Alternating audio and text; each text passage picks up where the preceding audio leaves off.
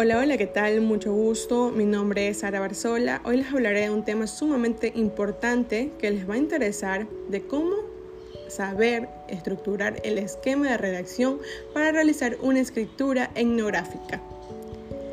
A continuación, la escritura etnográfica es el resultado de un largo proceso de desinstalación de los materiales obtenidos durante el trabajo de campo ¿Qué quiere decir eso? Así como el bajase teórico que subyace al problema de investigación, entendemos que la escritura etnográfica como una fase de proceso de investigación, el cual se destacan una multiplicidad de documentos, entrevistas, observaciones e interpretaciones, en aras producir una narrativa etnográficas en forma de escritos, documentales, presentaciones, etc.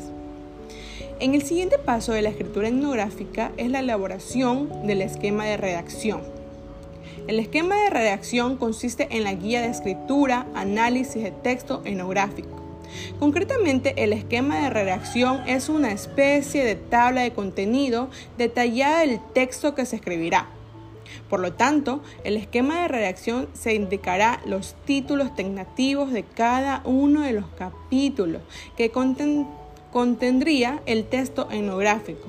En caso de que sea un libro, una tesis o un informe o los títulos de cada una de las partes que tendría este texto y si un artículo, pero además de los títulos de capítulos o partes se escribirá un breve resumen de un párrafo o dos, de lo que tratará que el capítulo o parte de cuestión lo más indicado sobre lo que en el caso de texto extensos como libros, tesis, informes, es que se desgreguen además los subtítulos contenidos dentro de un capítulo hacia en su vez un pequeño resumen.